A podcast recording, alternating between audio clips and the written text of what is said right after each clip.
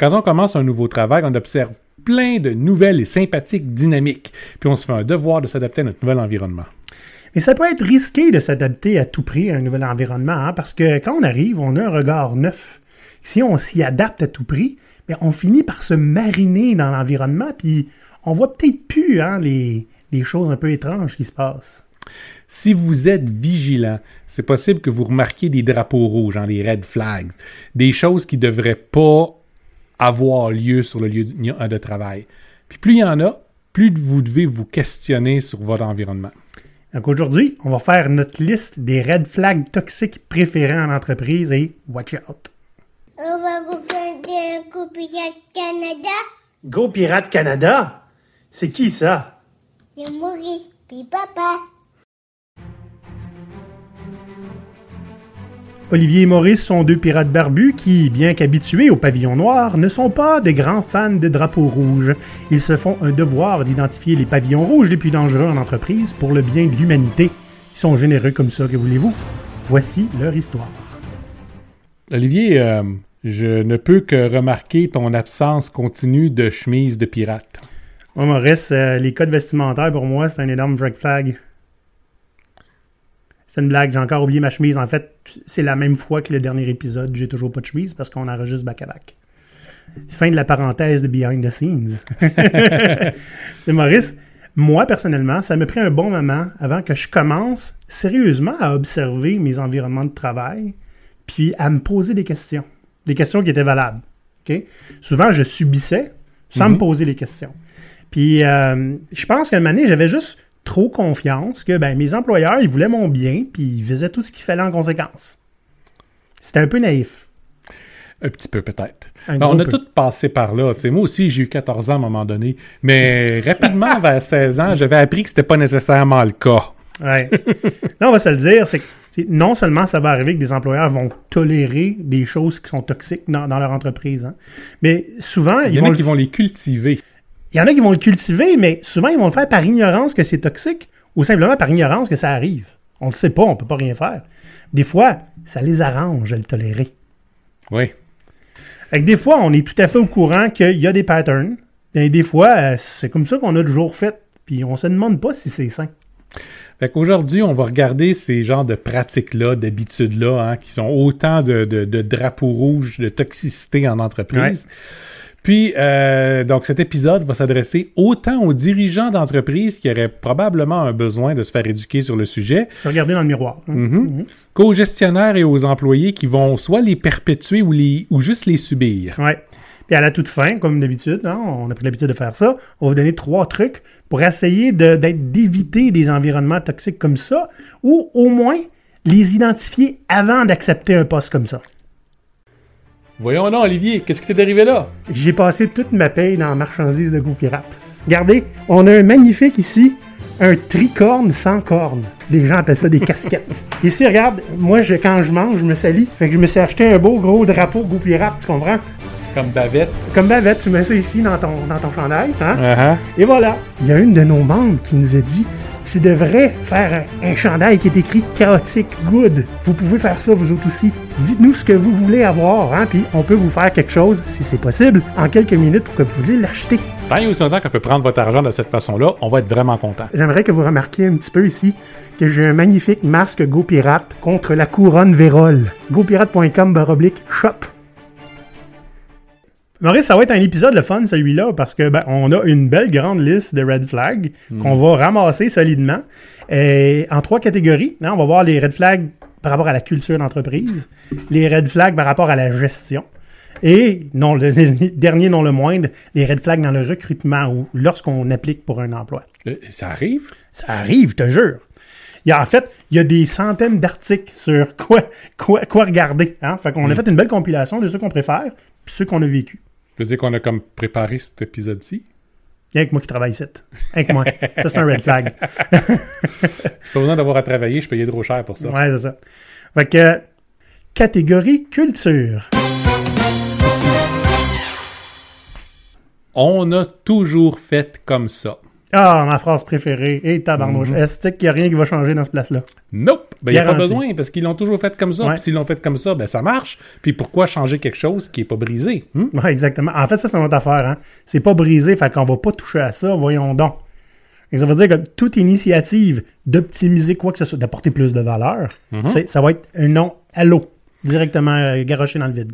Tu vois, je me rappelle d'un monsieur qui avait un vieux tracteur. Ouais. Puis son tracteur, il tenait avec beaucoup de soudure, probablement du fil de fer, puis euh, probablement pas mal de chance. Ben, il marchait. Il marchait. Qu'est-ce qui est arrivé? Ben, je pense qu'il marche encore, son Ah, tracteur. Fait que le monsieur avait raison en bout de ligne. Va lui donner un coup de pied au tracteur, voir qu'est-ce qui se passe. Non, c'est pas parce que quelque chose fonctionne encore que ça vaut pas la peine de le changer ou de l'améliorer. À un moment donné, Mm. là, faut, faut, faut se moderniser. Mais même dans nos entreprises et dans nos organisations, les façons de faire, les façons de travailler, notre relation avec le travail, notre relation avec les employés, c'est c'est- ça évolue avec le temps. Ouais. Si ça évolue pas chez vous, c'est parce que vous êtes en retard. ouais. Et puis, des fois, quelque chose qui se rapproche un petit peu de comment on a toujours fait, c'est le sunk cost fallacy. Ah, Ça fait une Mhm. couple de fois qu'on en parle. là. Regarde, là.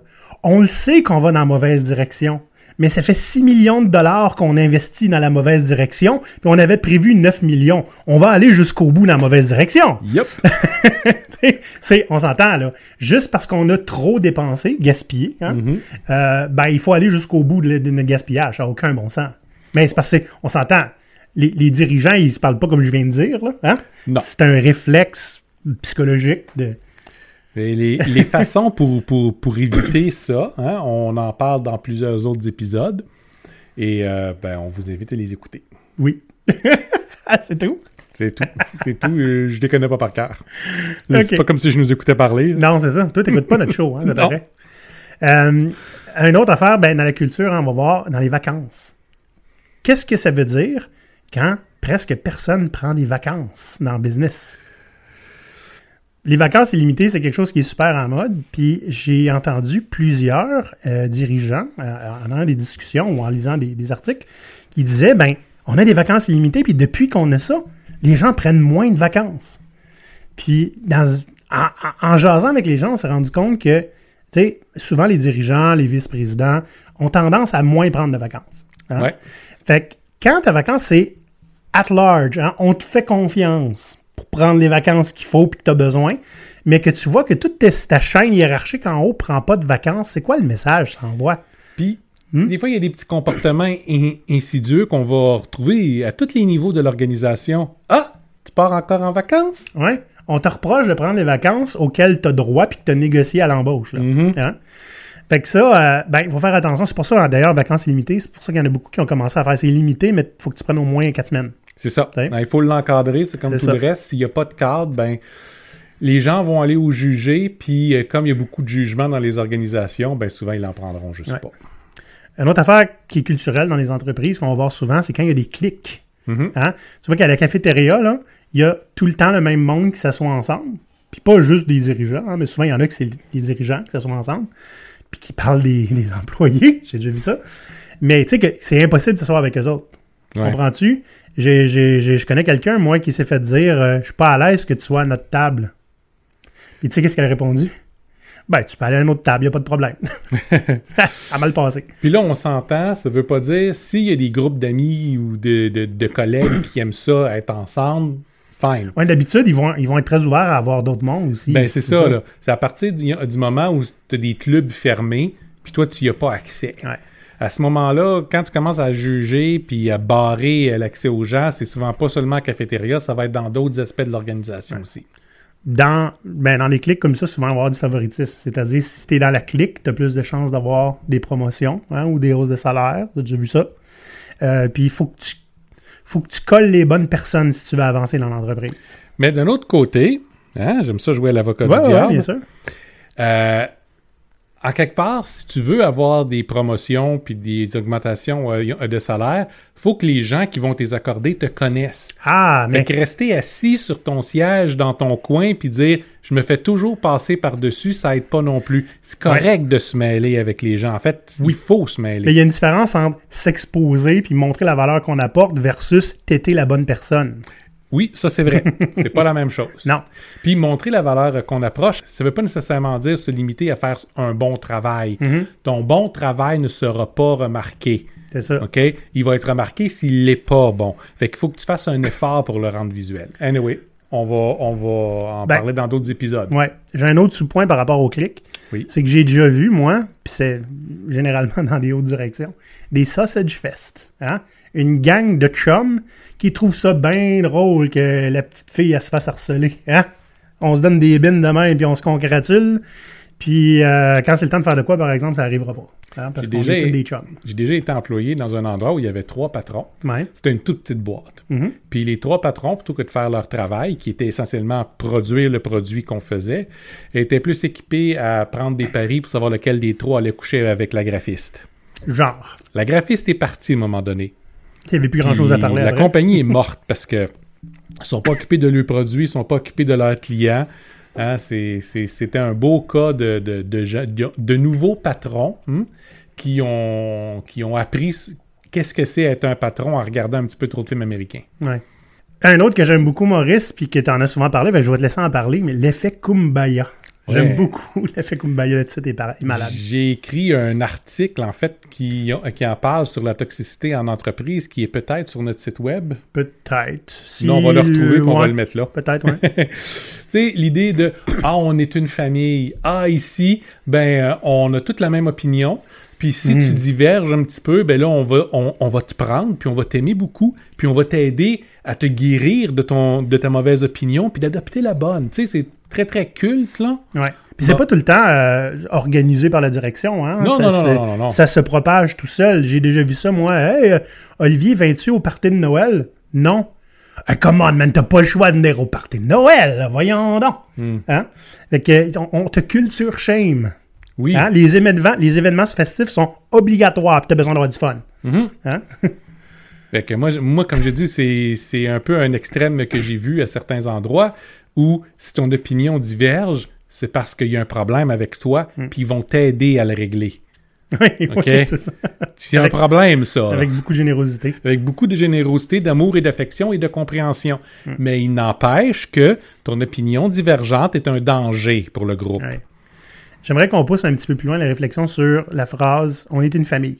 Oui. Parce que je sais, puis j'en connais, qu'ils sentent vraiment que c'est une belle grande famille, puis que tout le monde s'entraide, qu'il n'y a personne qui est laissé à part, puis qu'ils n'ont pas vraiment une relation dominant-dominée avec leur patron ou leurs employés. Puis Bref, pour eux ça ne ressemble absolument pas à une famille. Ouais, c'est ça. Ben, c'est- c'est ce qu'on voudrait que ça soit. Je, je- je- je comprends, Ah ouais. je comprends pourquoi ils disent ça. c'est l'image. Ouais, c'est- ouais, l'image est forte, puis on, on- on sait c'est quoi une famille, hein, puis on s'attend à quelque chose d'aussi fort, des liens aussi forts en entreprise. Mais on se Mais- rappelle, on peut pas mettre une famille dehors, un, un membre de sa famille dehors pour Ouais. Euh, des raisons d'affaires. Hmm? Ouais, c'est ça. Puis, euh, ouais. On ne juge pas les membres de, si- de sa famille puis décider de leurs revenus. On ne juge pas les membres de, de sa famille puis être capable de mettre un frein à leur carrière. On peut les juger, puis on les juge souvent, les membres de la famille. Mais Mais non, il y, a- y y des gens qui vont mettre le frein à leur carrière de quelqu'un dans leur famille. Il y a des entreprises qui le font. Fait que c'est- le lien là. Euh, ouais, c'est ça. Tu sais, hum. Mais, donc, l'idée est, c'est très différent une famille puis une, et puis une entreprise. La famille, t'es comme pris avec, peu importe quoi. Même si tu les aimes pas, même si tu as des gens qui foutent du trouble, ça reste la famille. Ah ouais. L'entreprise, on peut se dire, on est un groupe d'amis ici, hein, on est des collègues qui s'aiment beaucoup, puis qui travaillent ensemble, puis on adore être ici. Ouais. Mais à partir du moment où le travail, c'est la famille, ben pourquoi tu vas aller dans ton autre famille maintenant? Reste avec nous autres. On est ta vraie famille. On est ta vraie famille. Puis dans une, une vraie, vraie famille, hein, c'est rare que tu aies une restructuration puis qu'on te laisse aller. Là, c'est pas de la faute à personne. Non. On t'aime tellement, mais euh, Mais merci beaucoup. on va sauver 4 et 25 ce mois-ci si t'es pas là. Fait que Ouais. Mais va pas chercher un autre emploi, puis il reste disponible beaucoup, on veut te rappeler. Ouais. Famille first.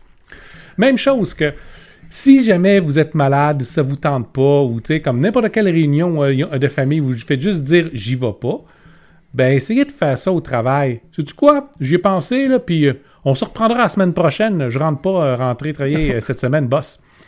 Euh, On se reprendra la semaine prochaine, c'est parfait. ben oui, hein? On va voir comment la famille va réagir, là. Ouais. Euh, moi, j'avais eu un employeur qui était modérément le plus toxique que j'ai eu, là, et qui disait ça à un moment donné. On est tous une famille. Puis la première fois que j'ai pensé que si c'est le cas, j'appelle la DPJ au plus vite. Écoute, Ils vont lui, c'était- saisir les enfants. Lui, c'était le pater familias. Hein, Ouais. Puis t'obéis au pater familias. ah, boy. Votre celui-là, il est important parce qu'il peut être subtil. Quand l'apparence ou l'image prime sur tout. On s'en fout ce qui, ce qui est vrai. L'image est importante. Ouais. J'ai déjà eu, j'ai déjà travaillé dans un département où la valeur numéro un, c'était image. Fait que ce qu'il y a en dessous, c'est pas grave. Faut qu'on paraisse bien. Mhm. Hmm. T'as jamais tort. Yeah. T'as jamais rien fait d'illégal. non, non. Euh, accroche-toi un sourire d'en face, habille-toi d'une certaine façon. Faut que ça paraisse bien. Euh, ah, moi, ce que j'ai eu, puis je l'ai eu souvent, celle-là, peux-tu changer ton rapport pour tout mettre en vert? Ou, oui, c'est un désastre complet, peux-tu nous tourner ça de façon positive? Puis un coup que tu le tournes de façon positive, soudain, le problème a disparu. Ouais. Ça, c'est le, verre que tu parles. Hein. Moi, j'avais un collègue qui me disait euh, ça, c'est euh, le symptôme de la pastèque hein, ou du melon d'eau. Ouais. Les verts à l'extérieur, mais c'est rouge en cibole dans le milieu. Quand t'es dans l'équipe, ça panique. Mais euh, en dehors, tout va bien. Hein? Euh, faut, faut pas que ça paraisse rouge. Uh-huh. Puis cette attitude-là va apporter plein d'autres problèmes. hein. Les, les- les gens qui vont vendre vos services ou vos produits Ah se demanderont jamais est-ce qu'on est capable de délivrer? Faut que ça paraisse bien, faut que tu montres que tu as de la capacité, faut que tu montres que c'est facile à faire, faut que tu montres que vous êtes capable de faire ça.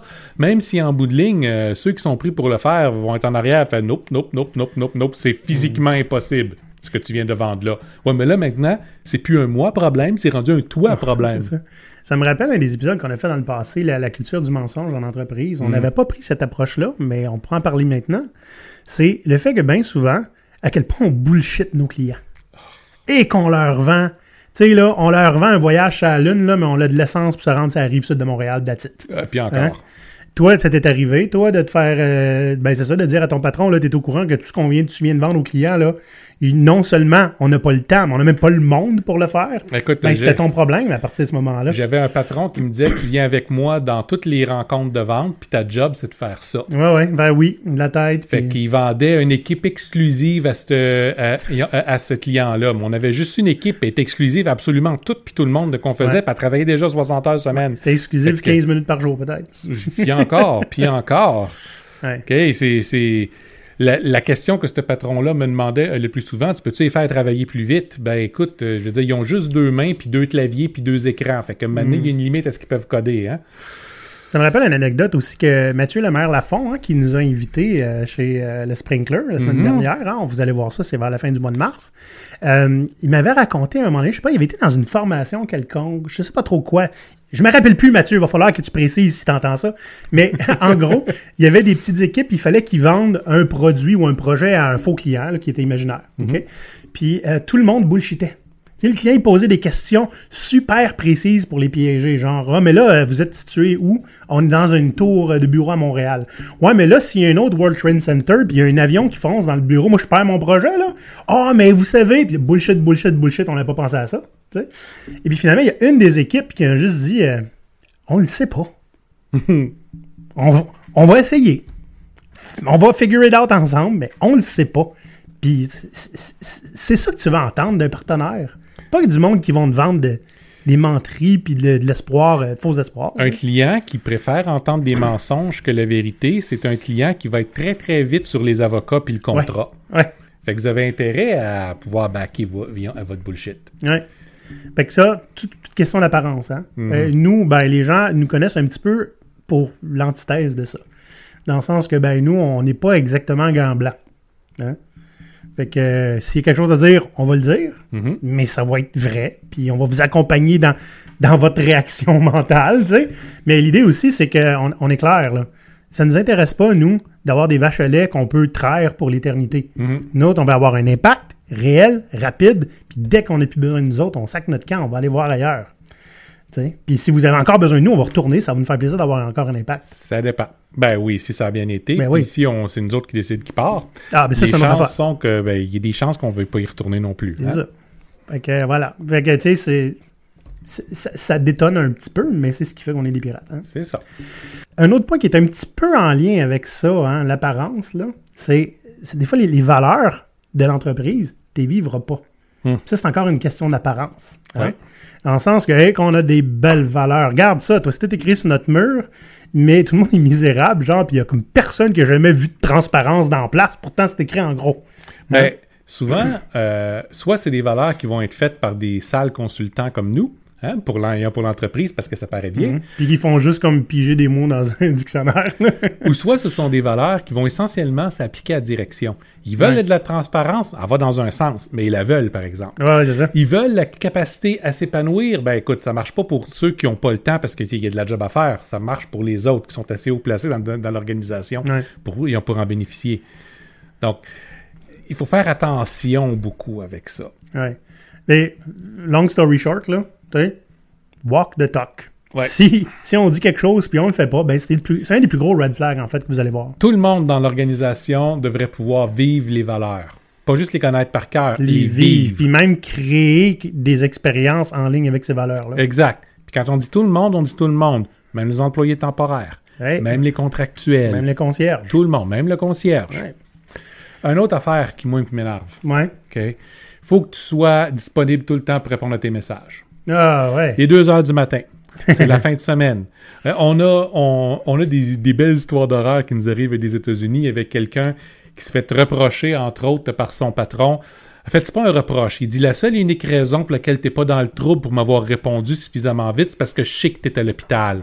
Mais là, ça fait. Ça fait 24 heures que t'es là. Et le gars est en, en- en- en post-opération. Ah, Seigneur. OK? Parce que là, ses, ses collègues en avaient besoin, puis il fallait qu'il fasse des choses. À lui de se manifester, puis de s'assurer que le travail avance pareil. Ouais. Ah, ben. hein? Ah ben, t'es en vacances. C'est quoi ces niaiseries-là d'être impossible à rejoindre de- durant tes vacances? C'est toi Ouais. qu'on veut savoir, pas la personne qui va te remplacer. C'est ton opinion qu'on a besoin. Traîne ton ordinateur, surtout, traîne ton cellulaire. Si l'entreprise vous fournit un téléphone cellulaire, c'est un red flag. C'est parce qu'ils s'attendent à ce qu'il soit ouvert, puis que vous soyez rejoignable.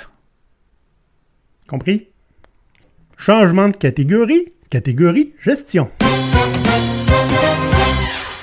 Ah, Maurice, j'ai travaillé dans des places qui avaient des taux de roulement qui étaient en haut de 50% Tu sais, quand. Tu, Ouais, mais ça c'est fait- normal, c'est l'industrie. Ouais, c'est ça. C'est comme ça. hein, rien rien qu'on peut faire. Tu sais, quand tu, euh, tu rentres à une place, un an plus tard, il y a un département complexe puis le même monde. Il y en a là-dedans. Tu sais, tu sais, quand ton taux de roulement est à peu près 50 mais, Mhm. mais, il y a des gens qui sont là depuis 25 ans. Fait que Un taux de roulement, c'est une moyenne. Oui. Là, ça veut dire qu'il y a des postes dans place qui ont vu deux personnes dedans passer pendant l'année. Mhm. OK? Là, là, on parle dans, dans euh, la gestion. Hein? On parle pas encore dans le recrutement, mais je vous donne tout de suite un petit cue. OK? C'est quoi votre taux de roulement, là? C'est une question tout à fait adéquate à poser en recrutement. Ça se peut qu'ils veulent pas répondre, red flag direct là. Ou Hein? ils vont vous répondre, il est très bon. Oui, c'est ça. Euh, Attendez-vous peut-être à de la bullshit, mais posez-la juste pour voir. Parce que, honnête, euh, si- s'ils veulent savoir c'est quoi le taux dans ton CV, tu peux demander aussi c'est quoi le taux de roulement. Ouais. Puis, qu'est-ce que vous faites pour le régler? OK? Fait que, tu sais, euh, bien honnête, moi, j'ai- j'ai- ça m'est arrivé, là, que c'est- ça, c'était assez spécial. C'était l'équipe de recrutement qui était complètement renouvelée tout le temps. Oh boy. Qu'est-ce que ça dit? Hein? Des endroits où il y a une peur de l'échec. Ah, ouais. OK? Tu sais, le, le, le We cannot fail, hein? On n'est pas ici pour échouer. On ne peut pas échouer. C'est du discours Ouais. extrêmement dangereux et extrêmement toxique. L'échec n'est pas une option. C'est ça. La meilleure façon pour ne pas échouer, c'est de ne rien essayer. Et c'est ça que vous allez avoir en Ouais. bout de ligne. Comme disait l'autre, hein, si tu veux pas user ton bateau, tu le laisses au port. C'est ça. Ouais. Mais ça, des fois, c'est, c'est, c'est pas aussi clair que la direction qui te dit ça. Hein. Hmm. Des fois, c'est que tu vois que constamment, les gens vont, je veux dire, vont enterrer leur tas puis vite. Hein? J'ai fait une erreur, je vais balayer ça sous le tapis, je le dirai à personne. Si quelqu'un s'en rend compte, je vais aller régler ça avec lui dans une pièce cachée. C'est son erreur recourandue là. L'erreur, ouais, c'est la personne qui la trouve. fait que tout le monde voit l'erreur passer, puis ils vont regarder de l'autre côté. Mais j'ai déjà, en fait, je l'ai déjà vécu. Hein. Moi-même, quand j'étais développeur, j'ai- déjà été dans un environnement qui était tellement toxique que si je voyais, peu importe c'était qui l'erreur de qui, j'allais voir un développeur. Je dis, avant que quelqu'un s'en rende compte, là, j'ai trouvé ça. Tu veux qu'on répare ensemble? Faudrait pas que ça se sache. Hmm. Puis je, je pensais faire quelque chose de bien, là. À quel point j'étais, j'avais mariné dans, dans, dans cet environnement-là, que j'avais juste accepté qu'il fallait pas qu'on dise qu'il y avait une erreur, parce que je voulais pas que quelqu'un se fasse virer, voyons donc. J'ai travaillé dans un, un- un domaine en informatique aussi, Ouais. où euh, on, on devait sortir un projet pour des clients, puis le projet fonctionnait pas. Ah, Mais euh, Pas besoin, hein? comme on se faisait dire, écoute, ça c'est plus des ça, c'est plus des bugs, hein, c'est by design. On va le sortir comme ça parce que la date de sortie c'est telle date. Oui, mais ça marchera pas. Tu vas avoir des plaintes épouvantables. Fait, le plus gros danger qu'on a, c'est que la direction s'aperçoive qu'on est en retard. Là, il va y avoir des têtes qui Oh! vont rouler. Si on le sort puis ça fonctionne pas, là, il y a plein de choses qu'on peut blâmer. interesting. By Ouais. design. Ça a fait beaucoup de problèmes. Ça a coûté beaucoup d'argent en bout de ligne. Mais c'était moins dangereux que simplement dire c'est parce qu'on n'est pas prêt. Un autre chose qu'on voit dans la gestion, souvent, ben, plus de gestion de projet produit. Euh, puis peut-être les agilistes vont, vont être plus habitués à ce terme-là. Ça s'appelle les scope creep. Ça, essentiellement, voici ce que vous devez faire. Vous avez trois mois. Êtes-vous correct? Ouais, parfait. Puis là, les demandes ballonnent. Deux semaines plus tard, toi, il y a 150 demandes qui s'ajoutent, mais la date, elle changera pas, par exemple. Hein? Le client l'a demandé, le client il a raison. Ouais. Hein? Ou tu peux-tu juste me faire ça en même temps? Ou il n'y a Ouais, ouais. rien qui change sur ton projet, mais il faut que tu fasses ça aussi en plus. Mm. Moi, ce qui. Juste une petite affaire. C'est juste une Ça va prendre deux minutes. C'est ça. Ça prend tout le temps juste deux minutes quand ça vient de gestionnaire. Hein? Moi, ce qui me fait plus enrager, ce sont les debt march. Ce sont les genres de projets que tout le monde qui est impliqué dedans savent très bien que soit ça va être jeté ou enterré dès que ça va être sorti ou qui sortira juste jamais.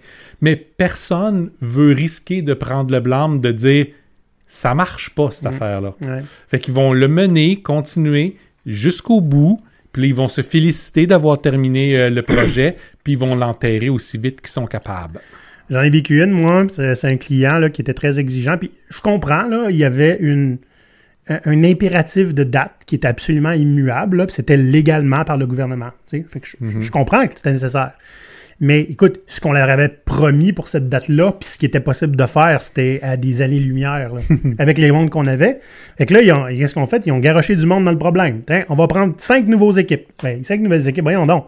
Ça prend 8-10 semaines avant qu'une équipe soit même juste capable de, de- de commencer à livrer quelque chose, là, normalement, à s'adapter, comprendre le produit, être capable de créer quelque chose. Voyons donc. Fait que, tu sais, on le savait tous que on aurait des heures épouvantables à faire. OK? Ils nous ont, gen- gentil, ils nous ont demandé si on voulait les faire, puis les gens sont, ils se sont portés volontaires, mais on sentait pas vraiment qu'il y avait beaucoup de choix. Et Olivier, ce qu'il a fait, c'est qu'il a amené le gestionnaire en place, puis il a fait euh, on va regarder les risques, OK? Hein, Avec le- les, les chances que ça arrive, un beau petit tableau, puis euh, l'importance du risque. Puis j'ai mis le premier papier, le monde va sacrer le camp.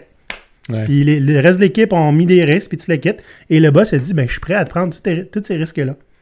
Fait que quand la debt march a été finie, après, je pense que c'était trois mois à 75-80 heures semaine, on a perdu un tiers de l'équipe en un mois. Écoute, Mais le produit était livré, le client était content. Fait que euh, bravo à tout le monde et merci pour rien. moi, j'ai vu beaucoup de problèmes comme ça, justement. Euh, T'en parlais avec des contrats avec le gouvernement, Ouais. qui ont tendance à demander beaucoup, mais qui vont aller vers le plus bas soumissionnaire. Ah, Fait que la personne qu'ils vont prendre est la personne souvent la moins bien équipée ou, la, ou, ou qui répond le moins honnêtement à c'est-tu faisable? Mm. Parce qu'à ce moment-là, ils vont essayer de faire juste le strict minimum pour ne pas être poursuivis. Puis, j'ai vu dans une entreprise où les contrats, ben, euh, les projets qui étaient sous contrat euh, gouvernementaux, ils engageaient une nouvelle équipe. Cette équipe-là, ils ne l'engageaient pas à l'heure, ils l'engageaient à l'année. Parce qu'ils savaient très bien qu'elle allait avoir du, du surtemps à faire constamment. Ah, ouais. C'était correct que si les, si les gens partent. Il y en engagé un peu plus au début. Il y, en a, il, y a- il y en a qui vont partir en cours de route. Il y en a que tu t'attends à réembaucher à mi-contrat parce que les premiers vont se faire décourager à force de faire des 60-70 heures constamment. Parce que c'est la seule façon économiquement viable de réussir à produire le strict minimum de qu'est-ce qui est euh, Ouais. décrit au contrat que le gouvernement va prendre. OK? C'est pas une façon pour gérer sensiblement l'argent public parce que tu te retrouves avec un tas de merde que tu as payé trop cher, peu importe le montant où tu l'as payé. Puis après ça, vu que c'est le gouvernement, c'est censé te maintenir. y euh, Ah ouais, c'est bon pour 20 ans, cela, là. Hein? c'est ça. Ouais. Fait que euh, tu vas être pris avec longtemps, tout le monde devant en, en- en souffrir. Il n'y a en aucun cas que c'est un avantage de faire ça. Ah, même, ben, même pour les usagers, là. Oui, Pour pour personne. personne. Pour personne. La seule personne qui va réussir à s'en tirer, c'est des fois celui qui a gagné euh, le contrat. Puis encore, souvent, ce genre de contrats-là vont finir par lui coûter plus cher que ce qu'il gagne, ce que j'ai vu aussi. En réputation aussi, des fois. hein. Ah oui. Donc, c'est, c'est, c'est pas une bonne pratique, point. Utilisez votre tête, pas juste euh, euh, une procédure qui, qui, qui, qui est pas viable. Et une autre affaire qu'on voit souvent en gestion, c'est je suis pas capable d'avoir du feedback. J'ai aucune idée si je fais une bonne job. Hmm. Ni par mes, mes, mes coéquipiers, ni par mon patron. En fait, puis là, je, je- je fais le lien avec un des points qui est plus loin. La, la première fois où j'ai eu du feedback, c'est après un an lors de mon évaluation annuelle. Et là, on m'a rappelé des erreurs que j'ai faites là neuf mois. Tu sais, c'est comme les, les erreurs que tu as faites le 9 mois deviennent importantes lors de ton évaluation, mais c'était pas grave le 9 mois. Fait qu'on cherchait de quoi, tu sais. Fait que ça, ça c'est c'est pas évident parce que, tu sais, euh, bon, à, on- à la limite, on pourrait dire, ben, va le chercher le feedback, hein. T'as des papates, puis t'es capable de parler à ton gestionnaire. Oui, mais, tu sais, à un moment donné, euh, Il n'est pas toujours disponible, le feedback vient, vient, vient pas toujours. Puis, des fois, il faut que tu saches quelles questions poser pour qu'il Ouais. réponde parce que l'information ne sera pas donnée de façon volontaire. Puis quand t'as pas de feedback, puis là que t'as une évaluation de merde, surprise! C'est parce que si on t'avait donné du feedback avant, t'aurais pu t'améliorer. Là, il te reste une autre année. Ah, si t'es chanceux. Il y a une que j'ai vue souvent, Maurice, c'est euh, Hey, tout est tellement beau chez nous. Il n'y a pas de conflit. Ça va tout le temps bien. Des petits anges tout nus, des papillons. hein? Mhm, mhm. Mais, tu sais, euh, soyons honnêtes, là, la vie, c'est pas ça. Non. Fait que ça, c'est une harmonie artificielle. Hein? Une bonne organisation qui va être dynamique va avoir des conflits constamment. Des conflits sains. Exact. L'idée est d'avoir des conflits qui sont sains, de créer un environnement dans lequel les, les gens peuvent diverger de, ils ont d'opinion, puis avoir des débats.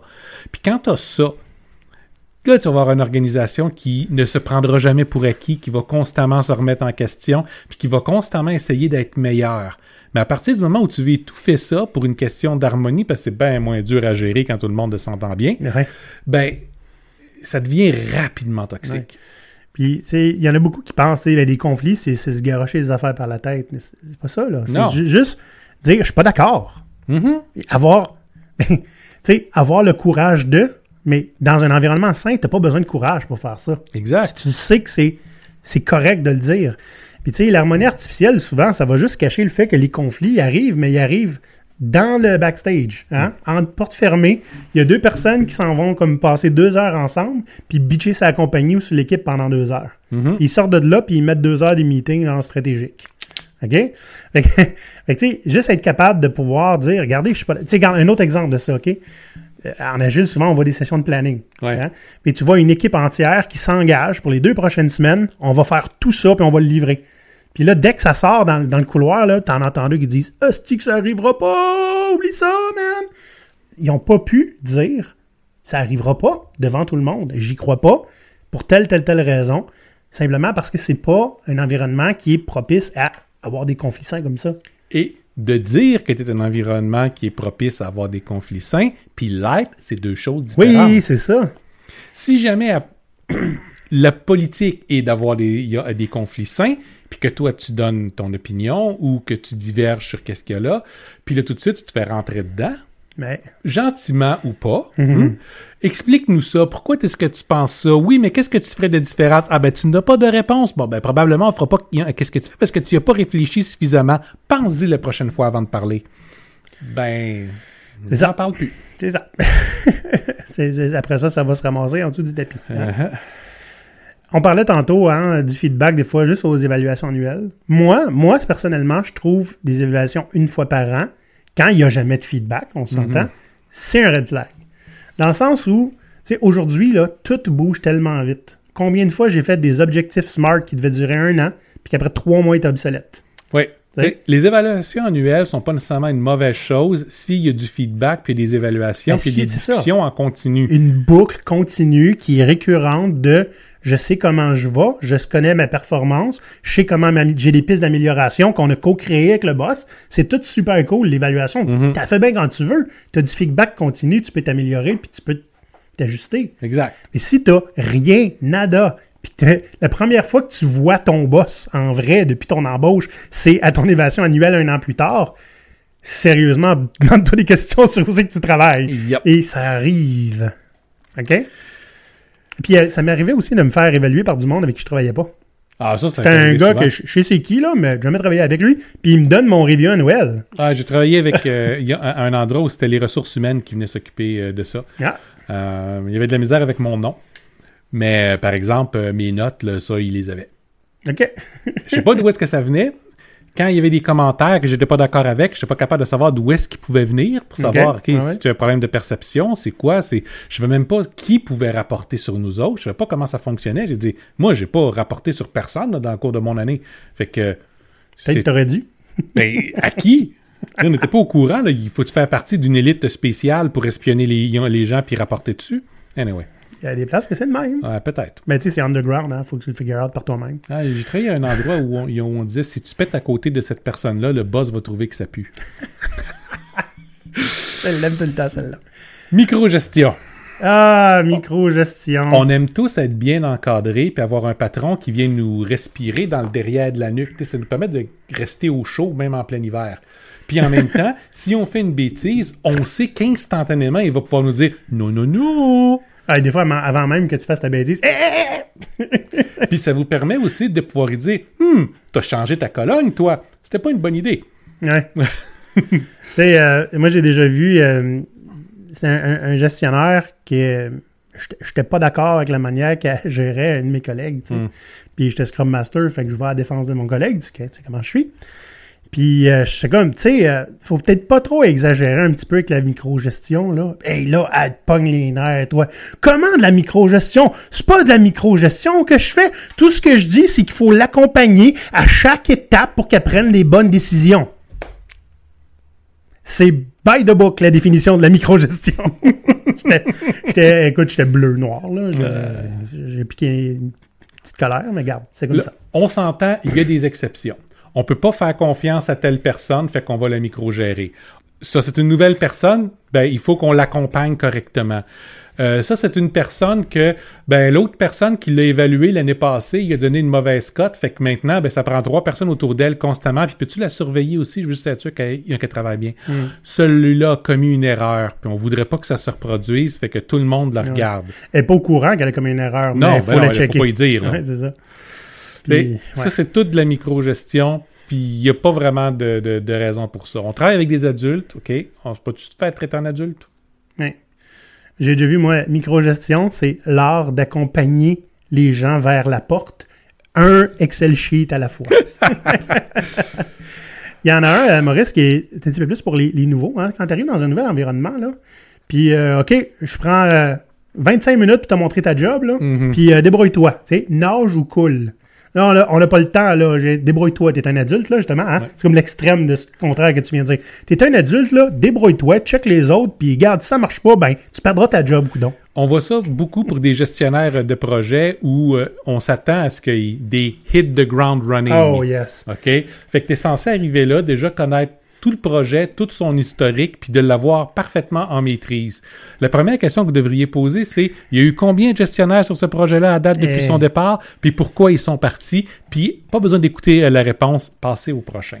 J'avais euh, une place, moi, que je connaissais, qui euh, il y avait. euh, le, le président promettait mère et monde à, à son plus gros client, qui était quelqu'un de connu, que je nommerai pas.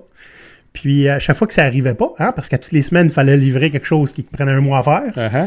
euh, ben, ben, pas à chaque fois que ça arrivait pas, mais à peu près, à tous les deux mois, les chargés de projet partaient. Ils disparaissaient. On faisait des blagues. Ah, les ninjas sont passés.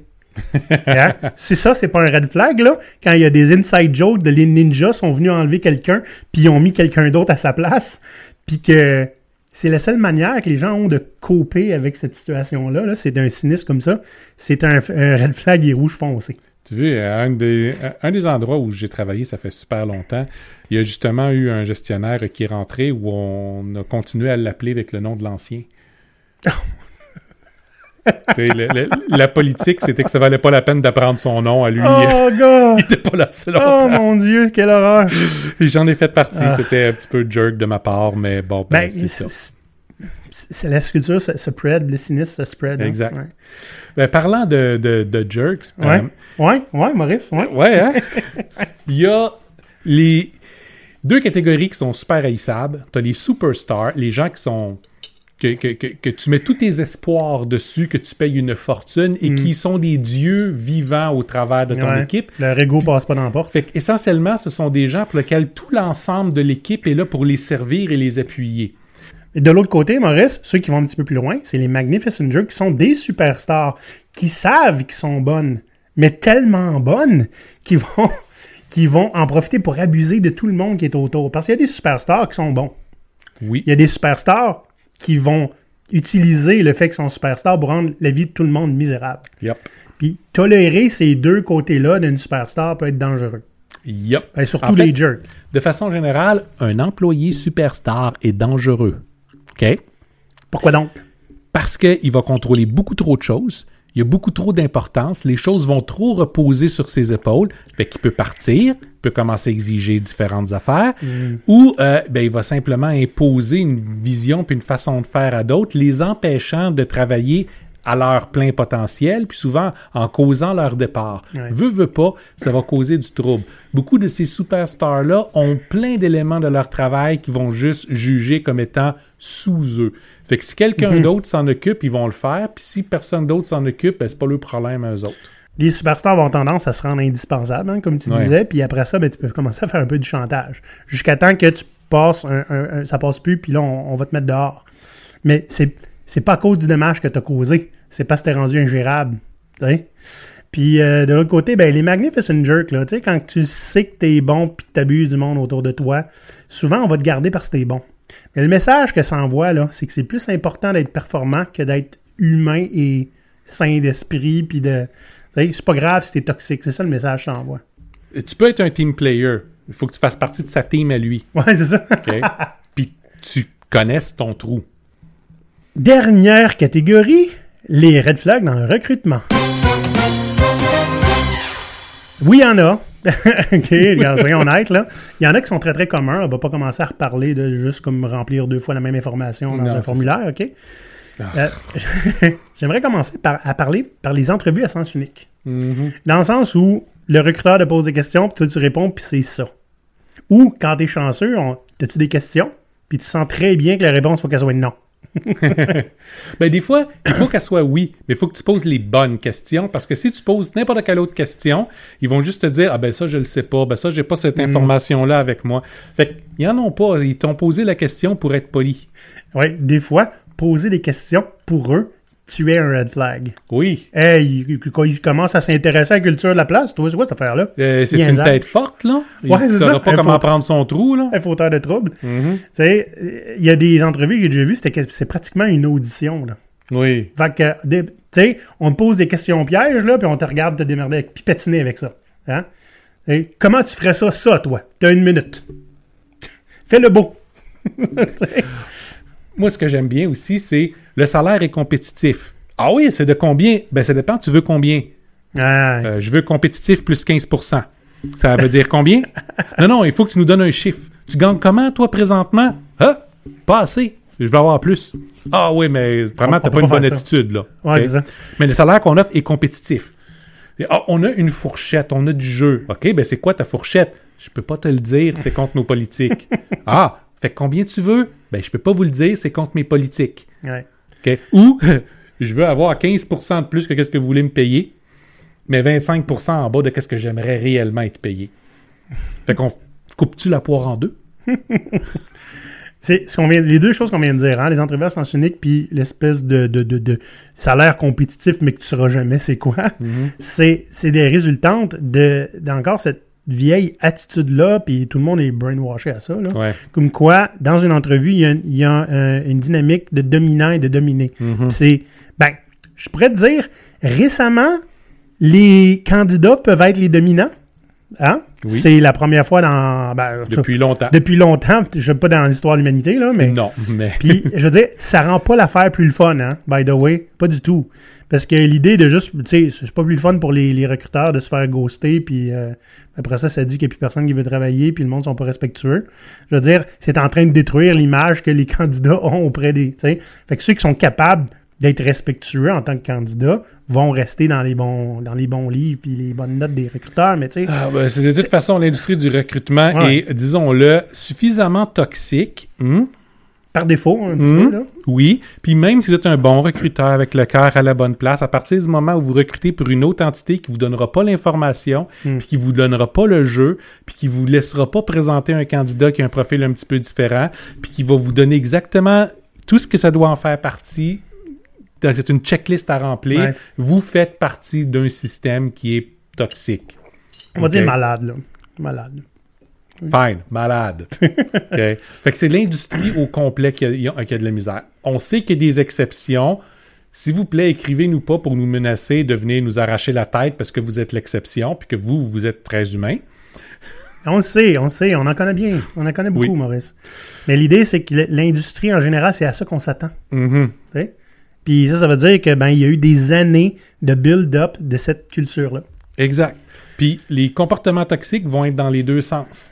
Euh, Les comportements toxiques vont être chez des recruteurs qui ont besoin d'avoir passé X nombre de personnes en entrevue, avoir X nombre de CV rajoutés à leur dossier et avoir placé X nombre de personnes où ils perdent leur poste. Ouais. Tout comme c'est avec les, euh, les applicants qui savent très bien que ben, n'ont aucune espèce de valeur aux yeux euh, des recruteurs, qui sont es- es- essentiellement euh, de, la viande dans un sac à devoir placer en quelque part. Ils ont besoin d'avoir des, des corps chauds à mettre en avant des ordinateurs là, pour travailler. Puis c'est juste ça. Il n'y a rien d'autre qui est dans leur intérêt. Il n'y a rien d'autre qui vont être évalués euh, sur ça. Puis Euh, il y a les industries, aussi des agences de placement que des- ben, tu, tu te sens comme la vache qui va se faire traire à quelque part. Ben oui. Tu le sais. Puis je veux dire, c'est- une business, là. C'est ça, là. Tu le sais que eux vont se faire payer tant. Toi, tu vas te faire payer moins. Puis tant que tu travailles, eux font de l'argent. Ça fait que Ça crée... C'est bizarre, tu sais. Puis ça fait que tout le monde finit par se plaindre. Présentement, on a beaucoup de, re- de recruteurs qui vont se plaindre je me fais ghoster. Mais combien de centaines ou de milliers d'applicants qui ont appliqué sur des postes que vous avez ouverts, que vous avez jamais contactés ou recontactés? Mais c'est sûr, vous aviez exactement la bonne raison pour. On peut pas recontacter tout le monde. Ben, les candidats sont pareils. Ouais. Ben là, Maurice, pour faire l'avocat du, du Dieu, non? C'est quoi le contraire du diable dans ce cas? pour faire l'avocat du Dieu, sais, tu sais, ton attitude va faire que tu te démarques. Tu. Oui. Si tu es respectueux en tant que recruteur, puis que tu relances ton monde, puis que tu les ghostes pas, ben il y a des bonnes chances que les gens vont coller à toi, puis ils vont venir te voir en premier. Pareil comme en tant que candidat. Moi, je fais un effort maintenant, parce que j'ai pas été, tout le temps été comme ça quand on m'approche, je dis non seulement je dis merci pour l'opportunité, mais je, je la prendrai pas. Mais si je vois quelqu'un qui pourrait être intéressé, je vais vous l'envoyer. Puis c'est arrivé quelques fois que je l'ai fait. Tu comprends-tu? C'est, c'est, c'est le minimum, je pense. Puis juste dire, tu sais, c'est quoi? Même si tu le fais pas par téléphone ou en personne, de dire, regardez, euh, je suis plus disponible maintenant. Désolé de vous Ouais. avoir dérangé. C'est, pas dur, un texto, à la limite, là. Si t'es, trop gêné pour, pour dire à quelqu'un, annoncer une mauvaise nouvelle, on sait que c'est désagréable. Mhm. Tu sais, euh, mieux vaut le faire par texto, puis que ce soit un peu lâche, que de pas le faire du tout, puis après ça, te faire dire, t'es barré à vie. Dites-vous, dans ce conflit-là, parce que des fois, ça Oui. vire vraiment un conflit Ouais, ces ouais. temps-ci, chaque partie a entraîné l'autre à avoir une certaine ré- réaction. Mhm. On entend souvent encore là des recruteurs qui disent j'y ai fait un offre là, puis il l'avait accepté là, puis euh, ben là il change d'idée. Oui, mais toi tu l'as fait attendre combien de temps avant d'y donner une réponse? En y faisant planifier, il était encore en liste, t'étais encore en liste, mais il n'était pas en liste vraiment. C'est ça. Non, non, il était en liste, puis on avait un choix de candidat, puis on ne l'a pas pris. Ben, le candidat, il y avait une coupe de choix aussi d'entreprise, puis il t'a pas pris. Surtout si c'est ben là ça va nous prendre une réponse maintenant. Ah, ça, c'est ça, hein? Ou tu as C'est- 24 heures pour donner ta ça. réponse. Se faire rusher ta décision dès que tu as un offre. Ah, ah. Parce qu'on voudrait pas que tu considères un autre, voyons donc. Ou tu voudrais pas surtout que ben, un des concurrents arrive à placer un candidat avant toi. Ben, c'est ça. Fait que toute cette dynamique-là a créé l'environnement toxique Ouais. qu'on a présentement, l'environnement malade, comme tu dis. Oui, oui. Puis ben, on va arrêter d'en parler, puis on va passer au prochain sujet parce qu'on pourrait en parler pendant encore Fait que longtemps. le prochain sujet, c'est encore quelque chose de toxique dans le recrutement, Maurice? Bon. Les, ben, tu sais, on dit plutôt, hein, vous avez le droit de demander c'est c'est quoi le taux de roulement. C'est une question qui est valide. Mais des questions qui sont valides, mais que vous allez avoir une réponse hyper vague, Mhm. hein? Tu sais, à la limite, c'est confidentiel, on ne peut pas te le dire. Je respecte davantage ça qu'une réponse vague que, tu sais, on va prendre quelque chose, on va essayer de te rassurer, mais je, je te dirai rien. Ben, moi, quelqu'un qui me va. Quand on bullshit, habituellement, je le sais. Puis quand on me dit c'est confidentiel, on peut pas te le dire, ben, ma réaction, c'est t'es conscient que tu viens de me dire là que je devrais pas travailler pour vous autres. là. Ben, c'est parce que c'est comme ça. Ben oui, mais t'es un candidat, tu travailles même pas pour nous autres. Ouais, c'est Mais ça. on le dirait pas à nos, candid- à nos employés de toute façon. Fait que, ah ben, le client me l'a pas dit. Ouais, mais, J'ai pas accès à cette mais ça, mais information-là. ça, c'est juste vrai des fois. là. Oui, c'est vrai, mais ça, c'est pas parce que c'est vrai que c'est pas un problème. là. Ouais, ça, je suis d'accord. Mais des fois, quand, disons que c'est pas une agence puis c'est pas un client, là, c'est je le sais pas. Mais je préfère, tu me dis, je le sais pas. Oui. Je vais aller voir, je te reviens là-dessus. Puis si vous êtes recruteur à l'interne pour une organisation, puis que vous n'êtes pas tout à fait certain, mais vous avez le feeling de, dites-vous une chose, puis c'est ça, on- en, en- en tant que conseiller en gestion qui va travailler avec des transformations euh, d'entreprise, on rencontre beaucoup de gens dans les départements de ressources humaines et puis de recrutement qui ont le cœur à la bonne place, la Ouais. volonté à la bonne place, mais ils sont incroyablement pas conscients de ce qui se passe ailleurs dans l'organisation. Ouais. Ils pensent qu'ils savent, mais ils savent pas. On a parlé avec des gens qui vont parler de leur belle culture, puis tout ça, mais clairement, ils n'ont pas mis le pied en dehors de leur Ouais. bureau depuis un certain temps. C'était théorique ou de la volonté. C'est ça. Ouais. Fait que, faut faire attention à ça. Des fois, vous allez vous faire bullshiter, mes, mes chers amis euh, C'est candidats. pas voulu. c'est pas voulu. C'est. Mais quand même, assurez-vous que la réponse qu'on vous donne fasse du sens. Hmm? Puis, ben, ça va vous donner déjà un, un- un- un coup de main. On voit souvent des réponses qui vont arriver ou quand vous posez euh, la question, le sourire gèle. Ouais. Il y a Ben- un point, Maurice, je vais passer super vite dessus. Ouais. Mais euh, quand on vous pose des questions un peu euh, étranges ou non pertinentes, genre c'est quoi ton signe astrologique, hein? Je veux dire, ça n'a pas sa place en entrevue. Je vous renvoie euh, aux deux épisodes qu'on a fait avec Caroline Boyce, hein, des histoires d'horreur en entreprise. On a passé à travers 20 questions déplacées ou farfelues. Puis on, on jase de ça avec elle sur qu'est-ce qu'on devrait faire, qu'est-ce qu'on devrait pas faire. Hein? Fait que mais ça, c'est des red flags. Là, si on vous pose des questions sur, euh, tu sais, si tu étais un animal, là, euh, quelle sorte de cochon tu serais, là, maintenant, là? ça n'a pas sa place. Je peux comprendre le- le- l'envie de faire quelque chose d'un petit peu spécial Ouais. puis de briser le stress de, de, de- d'une entrevue euh, comme ça. Puis ça semble être une bonne question. Mais le fait est, c'est quoi que tu vas tirer de cette réponse Ben, si t'es capable de l'expliquer au moins, c'est déjà pas pire. Ouais. Puis, t'es-tu d'accord pour faire ça? Si je suis pas à l'aise, je suis pas à l'aise, puis on passe à autre chose, là. Mais, euh, il y en a qui, qui insistent, hein. C'est leur idée, il faut que c'est une bonne idée. Fait qu'ils vont insister. Le dernier, Ouais. et non le moindre. Vous pouvez avoir une belle job, c'est une job qui est très très en demande. On va te demander de monter un projet complet sur toi à ton compte, puis de Mhm. nous le livrer, qui va nous appartenir au complet, comme processus euh, d'entrevue. Ouais, pas un test, là. Non, pas un Tu, test. tu vas monter un produit, un projet, whatever. J'ai déjà vu ça, moi, spécialement avec des gens qui faisaient du design. Mhm. OK, qui- qu'il fallait qu'ils designent quelque chose pour voir comment il était bon. Puis, euh, ils n'ont pas été retenus, puis ils ont vu le design utilisé par l'entreprise dans un lancement de produit. Eh oui. OK? J'ai déjà appliqué euh, pour, un, pour un endroit où on m'a demandé d'écrire un texte de deux pages expliquant ce que je trouvais le plus intéressant, motivant euh, à, à cette entreprise-là. J'étais pas embauché encore, là. Je les connaissais pas. OK? Ils ont-ils été publiés euh, Je sur sais leur pas. blog? Mais, tu sais, Mais ça, ça, tu vois, je trouve ça intéressant. L'équipe a décidé de ne pas, de pas te sélectionner. Mais ton texte est malade. Voudrais-tu qu'on le mette sur notre site? On te donne les crédits, c'est toi qui l'as fait? ben, À la limite, ça, sais, ça serait euh, décent. Pay me! Ouais. Euh, encore, oui, c'est ça. encore là, un texte de deux pages, il y a une différence entre dire une coupe d'affaires puis de devoir faire du travail. Ben oui. On regarde les, les gens ben, euh, chez, les, chez les développeurs qui vont aller bon, pour des endroits comme Google, par exemple, où là, ils vont avoir des tableaux blancs gigantesques et puis leur dire là, tu vas nous résoudre genre telle équation ou nous montrer ton code pour telle affaire. Vas-y, live, comme ça. Ce que personne fait dans son métier va devoir le faire comme ça, par cœur, live, devant. t'sais, t'sais, t'sais, c'est- c'est- tu mesures quoi, là? Ouais.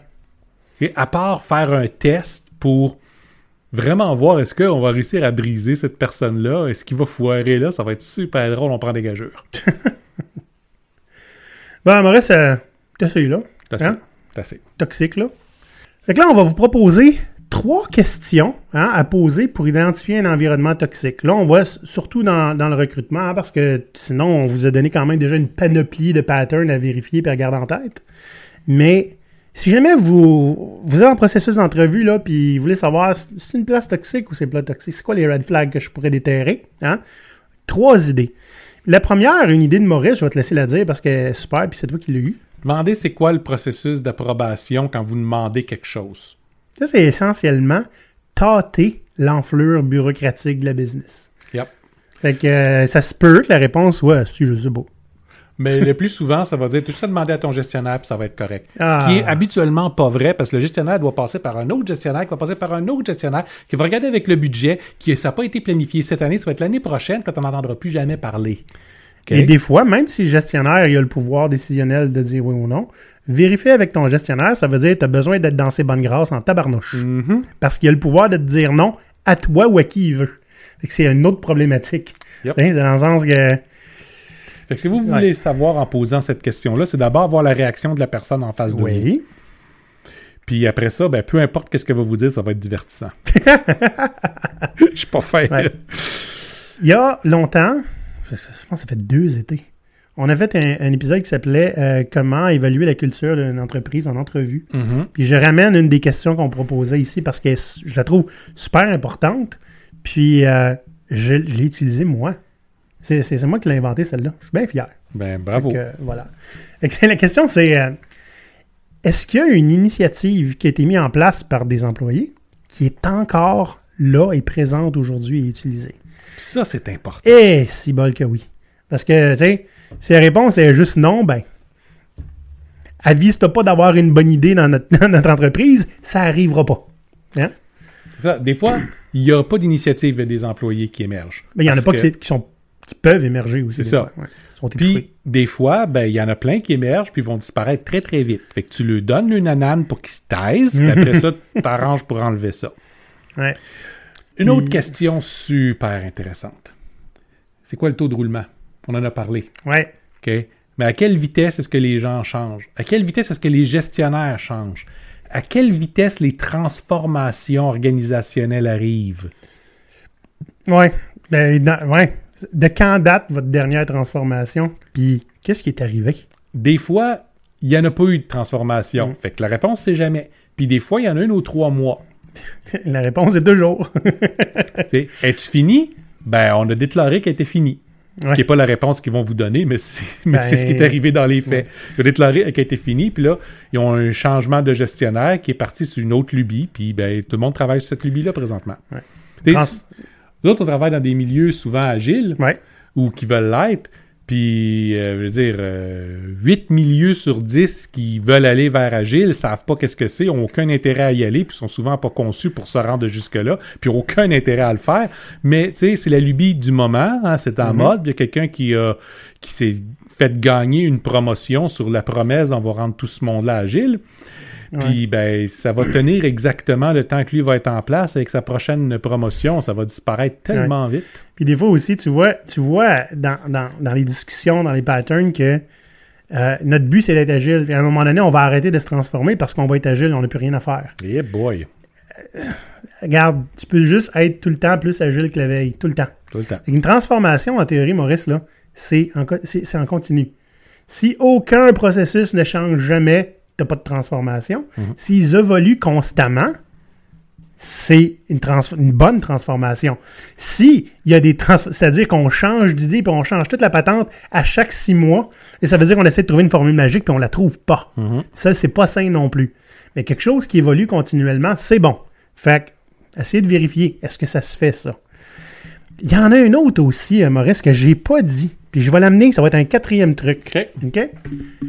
Je peux-tu rencontrer euh, ma future équipe ou euh, mon futur boss? Parce que si c'est non, watch out. OK? Bon, je peux comprendre, le patron, il est peut-être pas là pendant que vous passez l'entrevue. Peux-tu avoir un rendez-vous avec lui? C'est essentiellement le gars qui va être responsable, genre, que de l'évolution de ma carrière, co-responsable, hein, Mhm. dans les prochaines années. Ça serait bien maudit que je puisse pas y parler avant. Puis l'équipe, là, je veux dire, je vais vivre 37 heures, 37 heures et demie, 40 heures par semaine avec eux autres. Ça serait le fun que ça leur tente de m'avoir. Ce qui veut dire que si vous voulez être euh, un excellent recruteur, hmm, on parle à l'interne habituellement quand tu passes par des agences, ça marche Eh pas oui. de même. Assurez-vous que le gestionnaire et l'équipe fassent partie du processus de recrutement. Si vous faites ça, vous allez déjà créer un bon niveau de confiance avec, la- avec votre nouveau euh, candidat. Puis en même temps, vous allez déjà savoir si le candidat il va rester ou pas, parce que si l'équipe, après l'avoir rencontré, dit jamais dans 100 ans on ne va pas travailler avec, ça marchera pas. Le meilleur processus de recrutement à travers lequel je suis passé, c'était un patron qui était très, très allumé là-dessus. Il a, il a booké pendant l'heure du dîner l'équipe avec moi, pizza pour tout le monde. Il est parti, jasé. Fait que je les ai passés en entrevue, ils m'ont passé en entrevue. On est sorti de là, c'était oui, oui, embauché, merci, bonsoir. Super simple. C'était malade, j'adorais ça. C'était parfait, il n'y a rien à redire là-dessus. Puis j'ai utilisé ça euh, par la suite comme gestionnaire aussi. Fait que prenez des notes. Euh, maintenant, Maurice, ça, ça fait. euh, je vois des drapeaux rouges partout. On voit toujours les drapeaux Eh oui. rouges partout. On est, des, on est des engagés, nous autres. On est vraiment des red flags. là. Ah, absolument, on est dangereux pour vous autres. Écoutez pas ce qu'on dit. Hein? en fait, faites ce qu'on dit, pas ce qu'on fait. C'est ça. Sinon, j'espère que ça va vous avoir aidé. Puis j'espère que ça a été cathartique pour certaines personnes qui vivent des drapeaux rouges au quotidien. Mhm. Hein? Puis si c'est le cas, faites quelque chose. Puis si vous ne savez pas comment, venez nous parler. OK? Euh, autrement, ben, euh, si vous en avez d'autres qu'on n'a pas dit, parce qu'il y en a, Il y en a plein. Commentez sur YouTube, hein? Commentez sur LinkedIn dans notre post où vous avez peut-être vu passer euh, cet épisode-là. Crowdsourcez ça parce que nous autres, on va peut-être en faire d'autres épisodes comme ça. Hein? Fait que les drapeaux rouges, c'est pas fini. Ouais. Sur ça, mes chers amis, on fait like, on s'abonne, on donne des reviews sur Apple Podcast et tout ce que vous voulez. Et nous autres, euh, on s'en va déterrer d'autres red flags ailleurs un peu partout. À la prochaine! Bye bye. À l'abordage Ah Ah non Ah